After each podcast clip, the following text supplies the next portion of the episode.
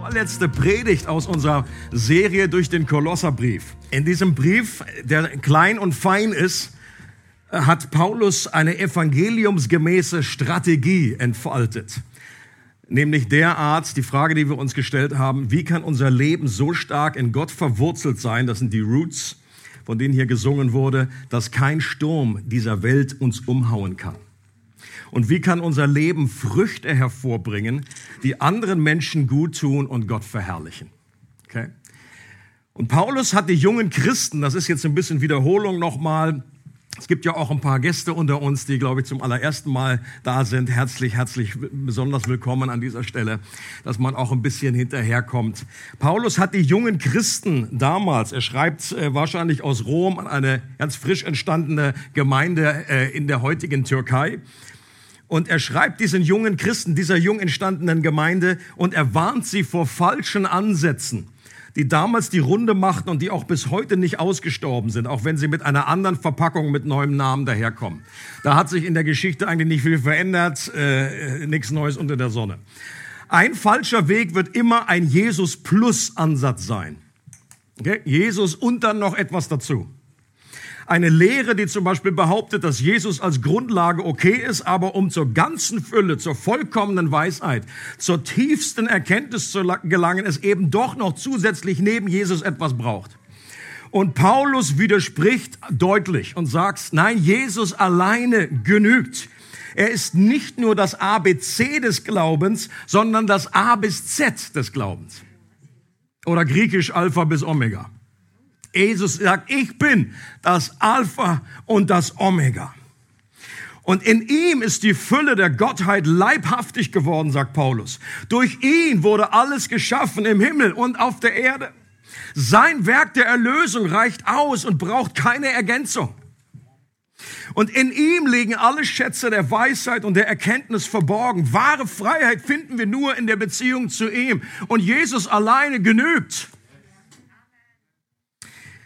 Vielen Dank, dass ihr so reagiert. Es macht mir Mut. Es hilft ja einem Preacher auch. Und irgendwann schraubt er sich nach oben und kommt nicht mehr zurück. Und Paulus erinnert die Christen damals und auch uns heute genauso, dass wir durch den Glauben so mit Jesus verbunden sind, dass wir in einer geheimnisvollen, aber dennoch realen Weise mit Jesus gestorben und begraben wurden. Und Gottes Perspektive über meinem Leben, über deinem Leben ist, dass alle meine Verfehlungen aus Vergangenheit, Gegenwart und Zukunft bereits komplett bezahlt sind. Und dass wir in Christus ebenfalls auferweckt wurden und bereits jetzt schon mit ihm auf diesem Ehrenplatz zur Rechten Gottes sitzen und dass Gott sich über uns genauso freut und, uns, und genauso gefallen hat an uns wie an Jesus selbst, weil wir in ihm sind. Und Leute, wenn das nicht Good News ist und diese News, die, die hat kein Ver Verfallsdatum und die, die wird auch nicht irgendwie, wir können das, es kann passieren, dass das irgendwie für uns zur Selbstverständlichkeit wird, aber das sollten wir nie an diesem Punkt kommen lassen. Und ich wünsche mir für mich immer wieder, dass ich das neu entdecke, dass das neu in meinem Herzen explodiert, ganz neu. Und das sind die himmlischen Realitäten, über die wir meditieren sollen, äh, die wir nicht aus den Augen verlieren sollen, nach denen wir streben sollen, dass wir sie tiefer verstehen und verinnerlichen sollen. Deswegen sagt Paulus, trachtet nach dem, sucht nach dem, was oben ist, nicht nach dem, was auf der Erde ist. Und je mehr wir uns auf diese Realitäten fokussieren und diese Wahrheiten vor unserem inneren Auge haben, umso mehr Kraft werden wir erleben, die schlechten Gewohnheiten, die noch zu unserer alten Natur gehören, immer wieder abzustreifen wie alte Klamotten, wie eine alte Haut. Und stattdessen mit der neuen göttlichen Garderobe uns einzukleiden, die zu unserer neuen Natur passt. Und diese Veränderungen wird besonders in unseren engsten Beziehungen sichtbar werden. Und deshalb schreibt Paulus jetzt am Ende dieses Briefes, wie das ganz praktisch aussieht, wenn die Saat des Evangeliums in einen damaligen Haushalt aufgeht und wie diese himmlische Kultur eine andere Kultur von innen her verändert. Und deswegen lesen wir den Text für heute. Kolosser 3, Verse 18 bis Kapitel 4, Verse 1. Und hier geht's gleich richtig gut los. Ihr Frauen ordnet euch euren Männern unter. so ist es für Frauen angemessen.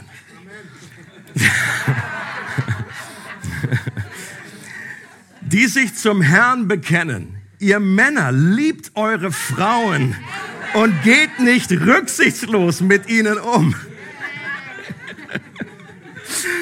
Ihr Kinder gehorcht euren Eltern in allem, denn daran hat der Herr, dem ihr gehört, Freude. Dass das so gut läuft, hatte ich, konnte ich nicht erwarten. Keep that spirit up, Church, keep it up. Ihr Väter seid mit euren Kindern nicht übermäßig streng.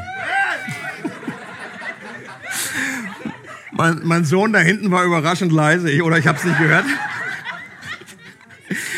Denn damit erreicht ihr nur, dass, äh, äh, dass sie mutlos werden. Ihr Sklaven gehorcht in allem euren irdischen Herren. Oh oh. Tut es nicht nur, wenn sie euch beobachten, als ginge es darum, Menschen zu gefallen. Gehorcht ihnen vielmehr mit aufrichtigem Herzen und aus Ehrfurcht vor dem Herrn. Worin auch immer eure Arbeit besteht, tut sie mit ganzer Hingabe, denn letztendlich dient ihr nicht Menschen, sondern dem Herrn. Ihr könnt sicher sein, dass ihr von ihm einen Lohn bekommt. Das Erbe, das er im Himmel für euch bereithält. Darum dient ihm Christus dem Herrn. Denn auch der, der Unrecht tut, wird einen Lohn empfangen. Den Lohn für sein Unrecht. Gott ist ein unbestechlicher Richter. Ihr Herren geht gerecht mit euren Sklaven um und behandelt sie fair. Denkt daran, dass auch ihr einen Herrn habt und dieser Herr ist im Himmel. Leute, also es gibt, glaube ich, keine passendere Stelle zum dritten Advent als diese, finde ich. Right? Und äh, ich habe noch, als wir das Lied vorhin gesungen haben, da hatte ich dann auch innerlich gebetet, als wir gesungen haben, The atmosphere is changing now. Dass das nicht irgendwie ins Negative kippt. Und auch im Vorgebet, als es schon ein bisschen durchgesickert ist, was heute das Thema ist, habe ich einfach eine erhöhte Gebetsintensivität äh, wahrgenommen und gespürt, dass einfach schon gebetet wurde in diese Richtung. Oh Gott, lass das einfach gut enden. Ja. Ist jetzt, jetzt haben wir ja schon Corona und jetzt noch dieses Thema, dass Weihnachten nicht komplett irgendwie abgesagt wird, weil irgendwie die Zerwürfnisse noch mehr, die Spaltungen noch mehr sich ausbreiten, der Pastor gefeuert wird. Ich kann euch sehr entspannen an dieser Stelle, weil ich glaube, ähm, dass es gut endet und ähm, weil ich davon überzeugt bin, dass jede Schrift und auch so ein Abschnitt Good News sind.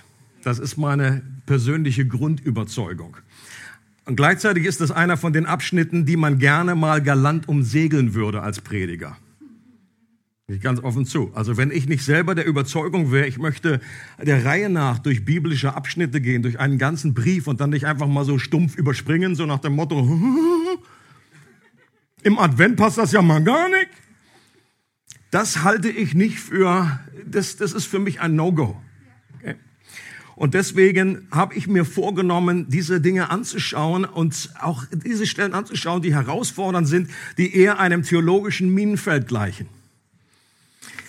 Und dass Kinder ihren Eltern gehorchen sollen, das ist ja dabei ein Konzept, das noch vergleichsweise harmlos klingt, auch wenn das heute schon länger nicht mehr von allen so gesehen wird. Und äh, dass Paulus an der Stelle die Beziehung zwischen Sklaven und ihren Herren definiert und nicht die Sklaverei komplett verbietet, das wirft allerdings ein paar klitzekleine Fragen auf. Stimmt's? Und dann die für viele moderne Ohren höchst unpolitisch klingende Aufforderung, dass Frauen sich ihren Männern unterordnen sollen. Das ist für viele so ein, ein roter Button-Thema. Da wird irgendwie was aus, da hörst du nur das und du hörst gar nichts anderes mehr. Also es kann sein, dass einige einfach nur das, da schon stehen geblieben sind und einfach gar nicht mehr gehört haben, dass es auch um Sklaven geht und um Kinder. Okay? Und für viele, selbst für viele Christen schießt mit so einer Aussage Paulus den Vogel komplett ab und es bestätigt sich nur, dass Paulus irgendwie ein gestörtes Verhältnis zu Frauen hatte.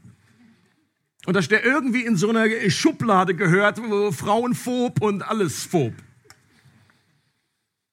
Und wenn man sich aber etwas intensiver mit der Materie beschäftigt und auch einige Informationen zu dem kulturellen, zeitgeschichtlichen Hintergründen der damaligen Zeit sammelt, dann gibt es doch einige Überraschungen zu entdecken, die dabei helfen können, die heißen Eisen etwas besser anzupacken und auch so einen Abschnitt aus einer etwas anderen Perspektive zu sehen und es damit besser einzuordnen. Und damit sage ich nicht, dass ich für alle Zeiten irgendwie durch eine Predigt so eine Thematik, die jetzt schon ein paar Jahrhunderte umme ist, dass man die mal völlig äh, auf, auflöst für alle und alle so, ach da, sag das doch gleich.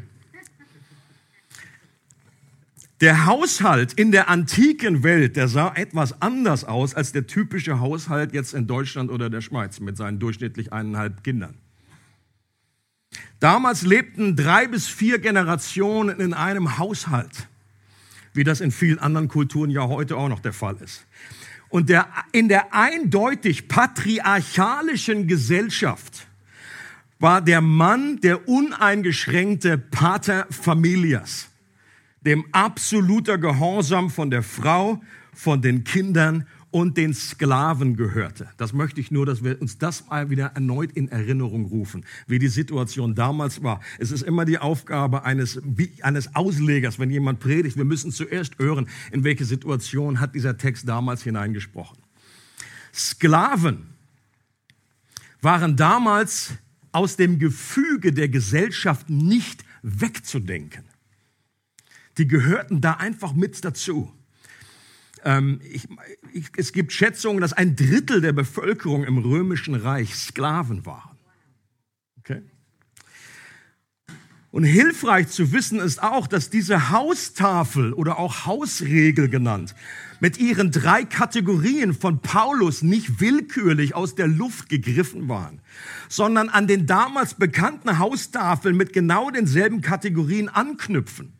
Also wenn man das nicht weiß, dann liest man das einfach und denkt, ja gut, Paulus jetzt, jetzt mal irgendwie very random, er greift jetzt mal irgendwie was raus und sagt zu den Frauen was und Kindern was und dann so. Sondern das war damals schon eine, eine in, der, in der Ethik und damals war das bekannt, diese Haustafeln.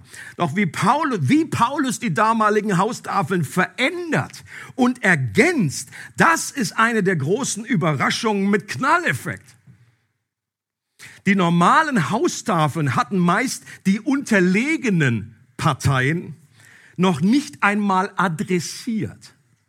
Frauen, Kinder und Sklaven galten eher als Besitz und waren nicht wichtig genug, um ihnen überhaupt diese Aufmerksamkeit zu schenken. Aber für Paulus und in der neuen Gemeinschaft des Reiches Gottes war das komplett anders. Er hat die sehr einseitige Konversation genommen und auch die anderen Parteien mit einbezogen. Und nicht nur das, sondern er beginnt in allen drei Fällen damit, die schwächere Partei anzusprechen. Und das war für damalige Verhältnisse schon eine Revolution. Und wenn das Evangelium damals einen ganzen Haushalt erreichte und somit Menschen aus allen Kategorien zum Glauben kamen, werden sie damit zu Kindern Gottes, die jetzt mit Christus gestorben, begraben, auferstanden und zu Rechten der Majestät saßen, die in Christus eine neue Schöpfung geworden sind, unabhängig davon, in welcher gesellschaftlichen Kategorie sie sich befanden. Und jetzt versucht ihr mal vorzustellen, wie damals vielleicht diese Gemeinde in Kolosse, Kolosse ausgesehen hat an die der, dieser Brief geschrieben wird. Die waren sehr wahrscheinlich in einem, äh, einer Art Hausgemeinde, wo einfach in einem größeren Haus sie sich versammelt haben. Und dann wurde dieser Brief vorgelesen. Und und in dieser Gemeinde waren mit Sicherheit oder sehr wahrscheinlich alle verschiedenen Kategorien vertreten. Da waren Männer dabei, da waren Frauen dabei, da waren Kinder dabei, die zum Glauben gekommen waren. Ähm, da waren Sklaven dabei, die hörten auf die Worte von Paulus. Und auch wenn die Sklaven vielleicht immer noch in der hinteren Reihe saßen, weil alte Gewohnheiten ja bekanntlich langsam sterben. Und plötzlich werden die auf den hinteren Reihen adressiert. Sklaven, die bisher unsichtbar und ohne Bedeutung waren, werden in dem Brief erwähnt und angesprochen von Paulus. Und dass sie ihren Herren gehorchen sollten, das war ja keine Überraschung. Da ist jetzt nicht irgendwie ein riesiges Amen durch die Reihe gegangen. Das war einfach gang und gäbe. Das war die Voraussetzung der damaligen Kultur. Aber dass das mit einer neuen Herzensmotivation als Dienst für Christus geschehen soll, das war die große Überraschung. Dass sie von Jesus selbst ein Erbe empfangen werden, das hat den sonst so Würdelosen eine unglaubliche Würde gegeben. Und noch größer wird die Überraschung gewesen sein, dass Paulus sich jetzt auch an die Herren der Sklaven wendet. Das gab es damals auch noch nicht. Und dass er sie dazu auffordert, ihre Sklaven gerecht und fair zu behandeln und sie mit neuen Augen zu sehen dass auch wenn Herren und Sklaven in der damaligen Gesellschaft immer noch auf unterschiedlichen Ebenen standen, sie in der neuen Realität des Evangeliums keine Abstufung und Unterschiede mehr gibt und dass der Sklave und der Herr beide einen neuen Herrn haben und damit beide Brüder sind in der neuen Gesellschaft Gottes. Und spätestens an der Stelle waren alle im Raum hellwach. Okay, das können wir uns nicht, fast nicht vorstellen, was das für eine, für eine Bombe war. Dann liest er den schönen Kolosserbrief vor und die Sklaven, die haben sich gefragt, äh, hat der gerade das gesagt, was ich gehört habe? Hat der mich angesprochen? War ich in dem Brief drin? Hat Paulus jetzt mich gemeint? Und dass ich einen neuen Herrn habe, genau denselben Herrn wie der hat, mein Herr. Dass ich eigentlich dem Herrn diene und nicht in erster Linie dem. Und da, und da und, und der, der Herr wird sich auch gefragt haben, hä? Hat er das wirklich vorgelesen? Hat er das gesagt, was ich gehört habe? Dass ich jetzt irgendwie aufgefordert werde, meinen Sklaven auch als, als ein Bruder zu sehen und ihn nicht irgendwie falsch zu behandeln, ungerecht zu behandeln.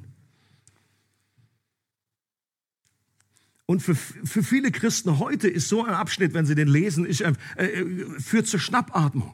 Und es ist wie so eine Art Negativskandal. In der damaligen Zeit war das auch ein Skandal, aber ein positiver Skandal. Und selbst Paulus konnte in der damaligen Kultur die Sklaverei nicht einfach mal abschaffen. Einfach mal mit einem apostolischen Machtwort den Schalter umlegen. Die meisten Kenner der damaligen Zeit sind sich darin einig, dass das ähnlich umsetzbar gewesen wäre wie der Versuch heutzutage, das Internet abzuschalten. Ja, machen wir einfach, oh, hat mal, irgendjemand hat mein Internet gelöscht, ist einfach mal weg. Geht doch alles easy weiter. Das wäre damals nicht möglich gewesen. Aber so fun funktioniert auch Veränderung im Reiche Gottes nicht. Jesus selbst hat das sehr deutlich gemacht, dass das Reich Gottes wie eine Saat ist, die langsam aber sicher von innen heraus Veränderung bringt. Und deswegen ist der Titel der Predigt auch Gottes Saat.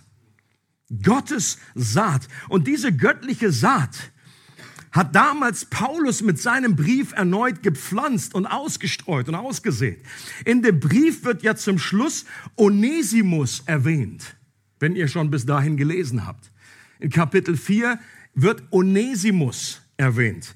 Onesimus war ein Sklave, der aus Kolosse kam also genau aus der Church, wohin Paulus den Brief schickt, und seinem Herrn Philemon ausgebüxt war. Und Onesimus war offenbar durch Paulus zum Glauben gekommen.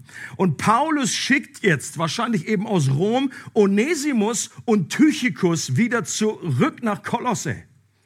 Und im Handgepäck haben sie den Kolosserbrief, haben den Epheserbrief sehr wahrscheinlich und eben auch den Brief an Philemon den Onesimus vielleicht selbst seinem Herrn übergeben hat. Könnt ihr euch vorstellen, wie der Gott, ich bin wieder da. Und der Herr kurz gezuckt, so, hab einen Brief für dich, Brief für dich. Von Paulus, lies mal. Noch nicht schlagen, lesen. Und in dem Brief ermutigt und ermahnt, äh, ermahnt, ermahnt, ermahnt Paulus den Philemon, in Onesimus wieder aufzunehmen, diese Namen, Onesimus wieder aufzunehmen. Und wenn, wenn er ihm etwas schuldet, das auf Paulus Deckel anschreiben zu lassen. Aber vor allem ihn jetzt nicht mehr nur als Sklaven zu sehen, sondern als einen Bruder im Herrn zu empfangen. Leute, das ist Revolution. Und auch wenn die Sklaverei in England erst nach langem politischen Kampf durch den Christen William Wilberforce im Jahre 1833 offiziell abgeschafft wurde, weil es immer, immer deutlicher wurde, dass die Sklaverei nicht mit der Würde des Menschen und der Gottes Ebenbildlichkeit zu vereinen ist, wurde die Saat dafür schon viel früher durch das Evangelium gepflanzt, durch Paulus in diesem Brief. Und bleibt immer noch die Frage, warum das alles so lange gedauert hat. Bis zum 18., 19. Jahrhundert, das ist schon mal ein Pappen Zeit. Und es stellt sich die Frage, es ist eine erschreckende Tatsache, dass das so lange gedauert hat. Natürlich kann man sagen, gut, ist die Souveränität Gottes. Natürlich, Gott hat Zeiten des Brauchen. Jesus hat ja schon gesagt, es fängt an im Kleinen und es dauert, bis das ganze Mehl durchsäuert ist. Es dauert, bis dieser kleine Samen aufgegangen ist und wächst. Auf der anderen Seite kann es auch sehr gut sein, dass das einfach unnötig lange gedauert hat, weil auch die Christen dummerweise nicht wahnsinnig in der Vorfront äh, dabei gewesen sind und oftmals noch die Bibel dazu missbraucht wurde, um so eine Sklaverei und so einen Rassismus auch noch zu fördern. Leute, ich habe gerade die Biografie von Philip Yancey gelesen. Äh, ist sicherlich vielen von euch bekannt. Der ist in Amerika aufgewachsen. Der ist ein bisschen älter als ich. Und er ist in Amerika aufgewachsen, ähm, hier auch so in the Bible, Bibelgürtel da unten. Und er berichtet da, wie einfach in seiner Gemeinde, und das war damals nichts Außergewöhnliches, einfach Rassismus aus der Bibel abgeleitet und begründet wurde. Und das ist absolut horrific.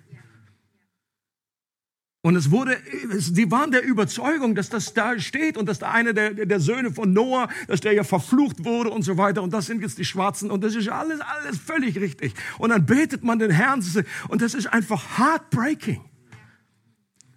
Und ich glaube, dass wir, da auch, dass der Leib Christi sich da versündigt hat und dass wir auch da an dieser Stelle immer wieder auch wirklich um Vergebung bitten müssen. Und, und ähnlich überrascht wie die Sklaven und Herren werden die anwesenden Kinder gewesen sein. Setzt natürlich irgendwie voraus, dass sie alt genug sind, um das zu verstehen, den Brief.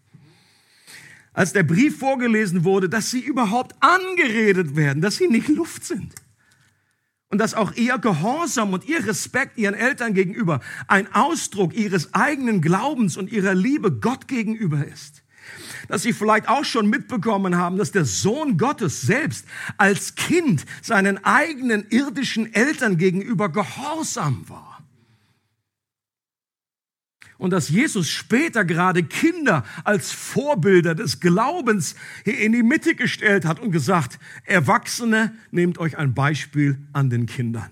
Wenn ihr nicht so werdet wie sie, werdet ihr nicht in das Himmelreich kommen. Leute, das ist so countercultural, wie es nur damals nur sein konnte. Ja, genau. Und dass gleichzeitig im, in, als Kehrseite eben auch die Väter angesprochen werden, ihre Position nicht zu missbrauchen, ihren Kindern mit Respekt zu begegnen, weil auch an ihnen zum Beispiel der gleiche Heilige Geist wohnt. Das sagt Paulus nicht in dieser Stelle, aber das sagt er an anderen Stellen. Wisst ihr nicht, dass ihr der Tempel des Heiligen Geistes seid? Und es gibt kein Mini, gibt keine Kinderversion vom Heiligen Geist. Auf alt, auf jung, auf Mann, auf Frau, der Heilige Geist fiel auf alle. Und wenn, wenn, wenn du der Tempel des Heiligen Geistes bist mit 50 oder whatever, und dann ist auch ein Kind, was den Heiligen Geist empfangen hat, ein Tempel des Heiligen Geistes. Und das war ein Wechsel des Paradigmas für die damalige Kultur.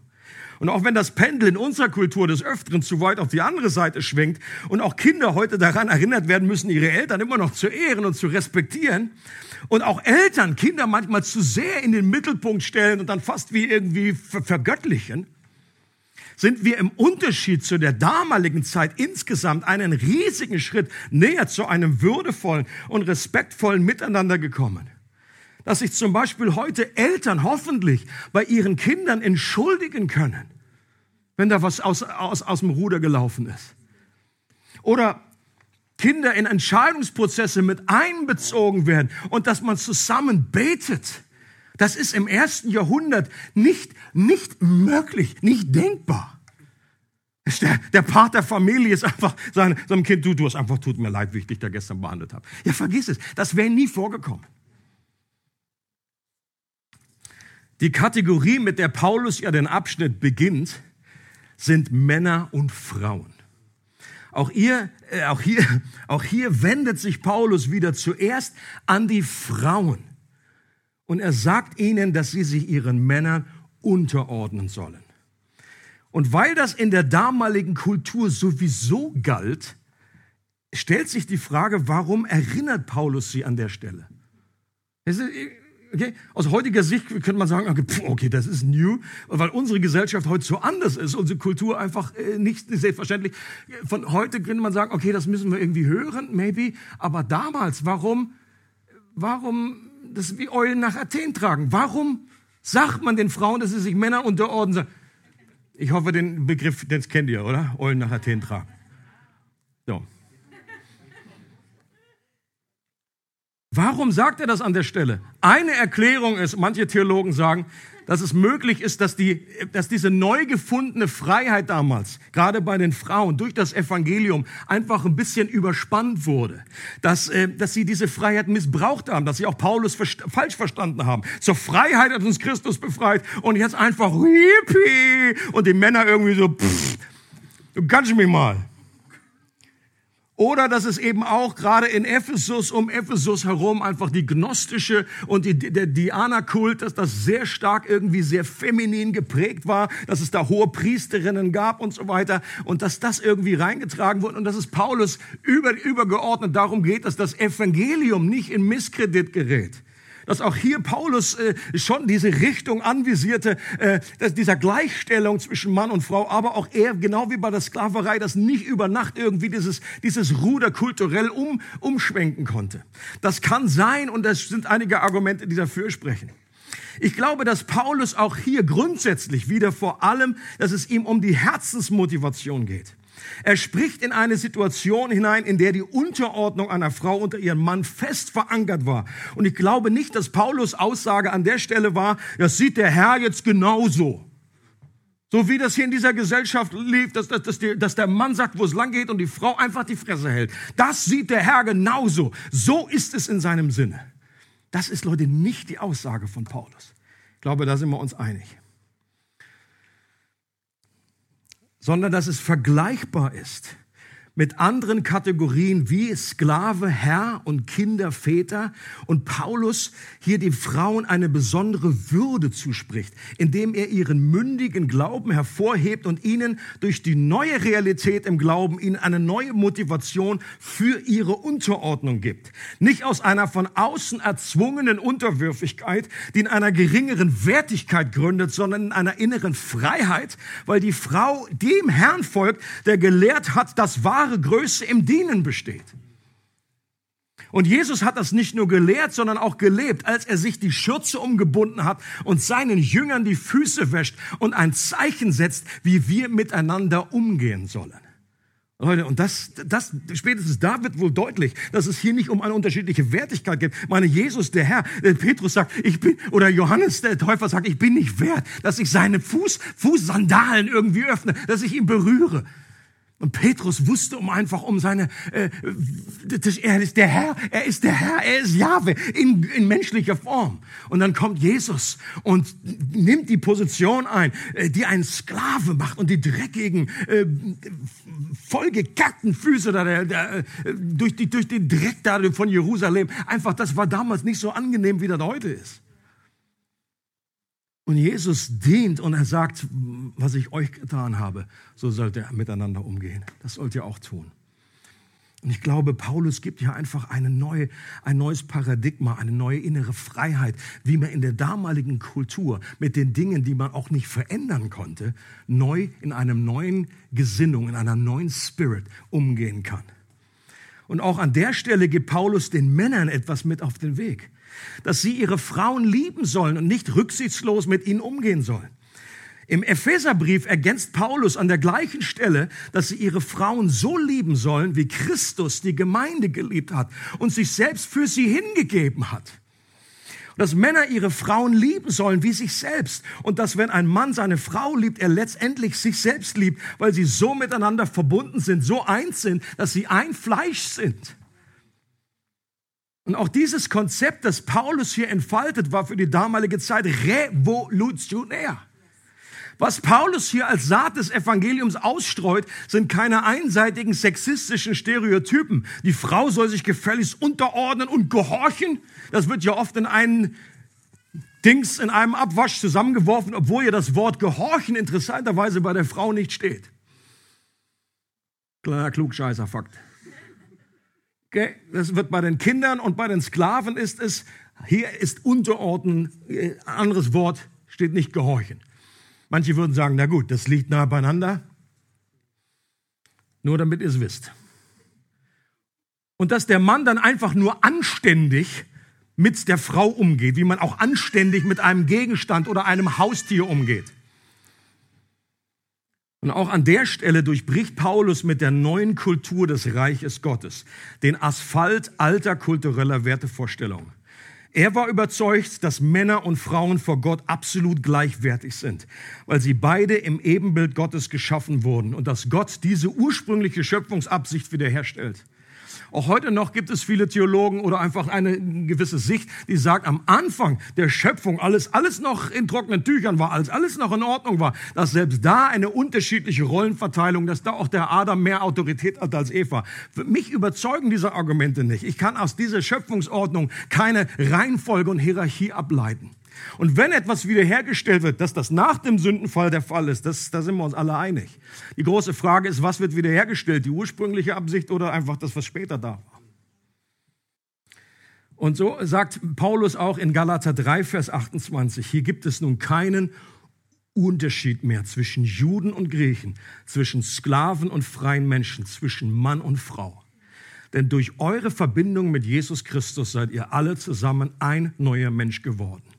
Und natürlich bezieht sich dieser Vers vorrangig auf unsere Beziehung zu Gott, auf die, auf unsere Stellung in der Erlösung. Das ist ja völlig klar, das ist die vertikale Ebene. Und doch hat diese neue Stellung doch auch eine Auswirkung auf die menschliche horizontale Ebene unserer Beziehung. Das geht doch gar nicht anders.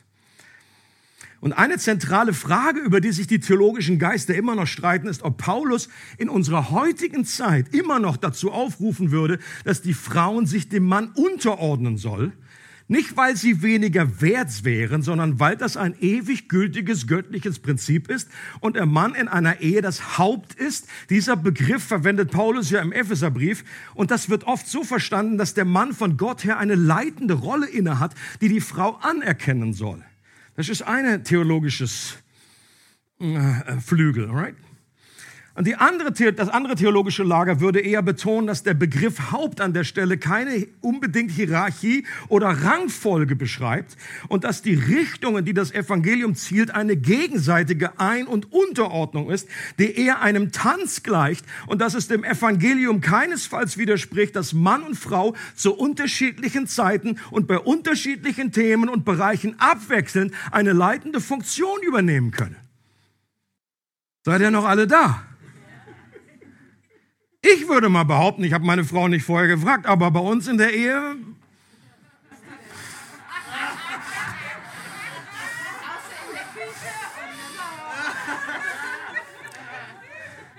Ich, ich, ich, rede nur in Ich-Botschaft, in Ich-Botschaft. Dass ich behaupten werde, dass ich kein ein riesiges Problem habe dass es einfach so, äh, dass wir das so handhaben, dass es einfach gewisse, äh, dass man sowieso versucht, zu einer einheitlichen Lösung zu kommen.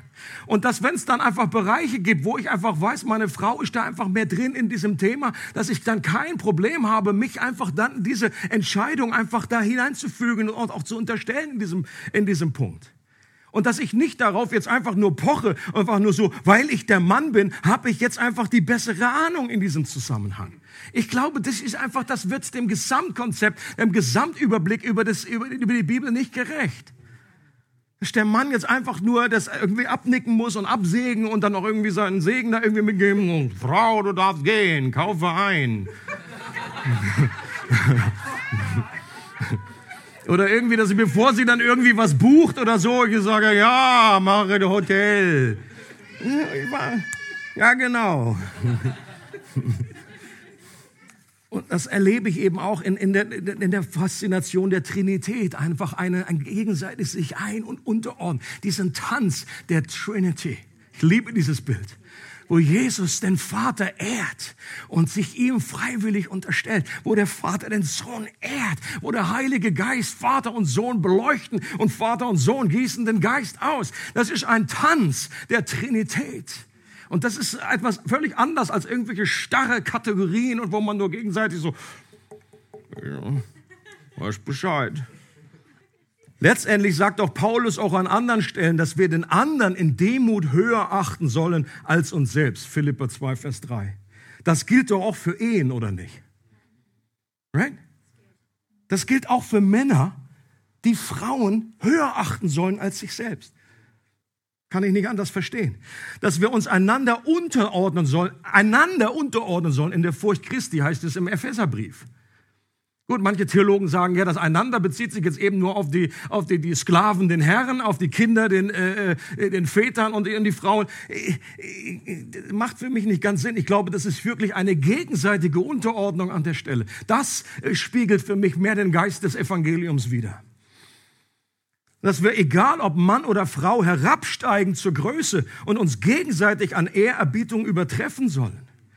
Wenn Paulus die Frauen in der damaligen Situation dazu aufruft, sich ihren Männern unterzuordnen und er die Männer aufruft, ihre Frauen zu lieben, dann schließt das ja nicht aus, dass nicht auch die Männer dazu aufgerufen sind, ihre Frauen höher zu achten und ihnen zu dienen und dass nicht auch die Frauen, dass es nicht auch für sie gilt, dass ihre Männer lieben sollen, wie Christus die Gemeinde geliebt hat. Das wäre ja komisch, wenn man Grund, das, das, das erste Gebot im Christentum ist liebe deinen Nächsten, aber hier sagt einfach nur die Männer, nur die Männer. Die Männer, du unterordnen. right. Das macht keinen Sinn. Auch die, auch die Frauen lieben natürlich ihre Männer, wie Christus die Gemeinde geliebt hat. Und auch die Männer ordnen sich in einer Art und Weise wechselseitig unter. Es gibt meiner Meinung nach eine Parallele zwischen der Situation zwischen Sklave, Schrägstrich Herren und der damaligen Situation zwischen Männern und Frauen.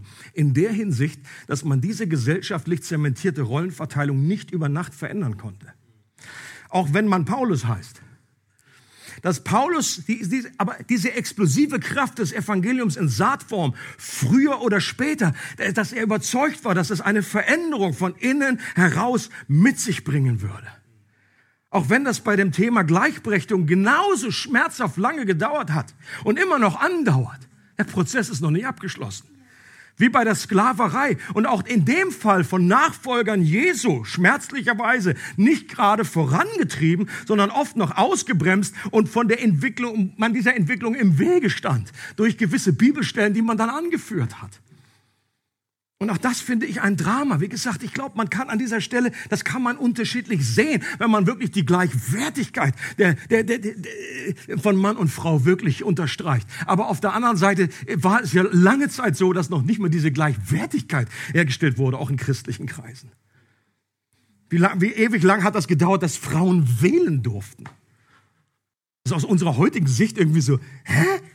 Wieso das denn? Und da kannst du noch so lange sagen, du bist alle gleichwertig, alles gleichwertig vor dem Herrn, darfst nur nicht fehlen. So, äh? Und selbst wenn man davon überzeugt ist, dass der Mann die letzte Verantwortung und Entscheidung hat, selbst wenn, das, wenn man das so sieht, dann bleibt in der Praxis immer noch oft unklar, wie das genau aussieht. Ich habe schon so viele gehört, die sagen, ja, ja, ich bin da. Hab da die letzte Verantwortung und so. Aber okay, sag, sag mir mal ein Beispiel. Wie sieht denn das aus? Welcher Mann, der biblisch richtig tickt, würde in wichtigen Entscheidungen einfach so bestimmen und nicht eine gemeinsame, einheitliche Entscheidung anvisieren? Wer macht denn das? Und wie oft kommt die Situation vor, dass man in einer Pattsituation ist und dann jemand die letzte Entscheidung treffen muss? Und das wird ja oft angeführt, so, okay, wenn man sich gar nicht einigen kann. So, ich, ich, ich weiß gar nicht, ob, ich mich, ob wir das jemals gehabt haben bei uns. Ist das für so einen theoretischen Fall das Prinzip der Unterordnung gerechtfertigt? Oder es macht ja eine ganze äh, Kiste voller Fragen noch auf. Wie ist das einfach, wenn der eine Partner, wenn der gar nicht gläubig ist? Oder wenn der äh, im Glauben nicht so unterwegs ist wie der andere? Wie sieht dann Unterordnung wirklich praktisch aus? Was ich eher erlebe, ist, dass in der Praxis auch bei den Frommen oft nicht gemäß den eigenen Überzeugungen das so läuft, was dann zum Beispiel durch witzig gemeinte Aussagen zum Ausdruck kommen, wie zum Beispiel, ich bin zwar das Haupt, aber meine Frau ist der Nacken. Ha! Auch schon gehört? Habe ich schon gesagt, Leute. Weil ich den auch irgendwie einerseits witzig finde, auf der anderen Seite bringt er aber was zum Ausdruck, was eigentlich überhaupt nicht witzig ist. Es ist eher traurig, dass man dann irgendwie sagt, ja, eigentlich bin ich das Haupt, aber meine Frau steuert mich, die hat die Hosen an. Das ist doch der Ausdruck dahinter. Solange man die verschiedenen Aussagen des Paulus voneinander einfordert in einer Ehe und auf seiner Rollenverteilung pocht, hat man meiner Überzeugung nach in der Ehe sowieso verloren. Weil sich in der Praxis dann wieder tausend Gründe finden, das nicht umzusetzen, was Paulus ja eigentlich gesagt hat. Und äh, klassische Situation in der Seelsorge, sagt der eine, äh, ich würde, oder sagt sie, ich würde mich ihm ja gerne unterordnen, wenn er mich richtig lieben würde. Oder sagt er, ich würde sie ja lieben, wenn sie sich mal richtig unterordnen. Tschüss, bis zum nächsten Mal. Ein interessanter Hinweis darauf, in welche Richtung das Evangelium zielt, gerade auf dem Hintergrund einer völlig anderen Kultur, ist für mich die Stelle in 1. Korinther 7. Ähm, die schauen wir uns noch gemeinsam an. Da heißt es, der Mann darf sich seiner Frau nicht verweigern. Und genauso wenig darf sich die Frau ihrem Mann verweigern. Nicht die Frau verfügt über ihren Körper, sondern der Mann. Und ebenso verfügt nicht der Mann über seinen Körper, sondern die Frau. Das griechische Wort an der Stelle ist tatsächlich hat Autorität über. Es ist interessant, dass bei dieser Kolosser oder Epheser Stelle das Wort Autorität eigentlich sehr, sehr abwesend ist. Hier ist von einer Autorität der Rede, Rede und es ist eine gegensätzliche oder eine einfach äh, einander äh, Autorität, die hier äh, nicht, nicht ich selber habe Autorität über dich, sondern ich habe Autorität über deinen Körper und vice versa.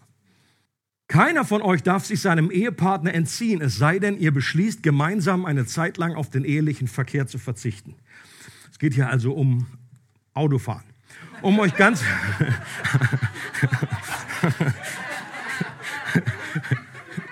das ist auch so ein ganz tricky Thema, ja. Habe ich doch richtig verstanden, oder? Sehen die anderen Kommentare, die ich gelesen habe, auch so. Aber danach sollt ihr wieder zusammenkommen, sonst könnt ihr, könnte euch der Satan in Versuchung bringen, weil es euch schwerfallen würde, euer sexuelles Verlangen zu kontrollieren. Leute, diese Aussage, das ist auch wieder so eine Knalltüte, die einfach einem um die Ohren fliegt, wenn man das nicht richtig wahrnimmt. Das in der damaligen Zeit ausgesprochen, das ist skandalöse Gleichberechtigung.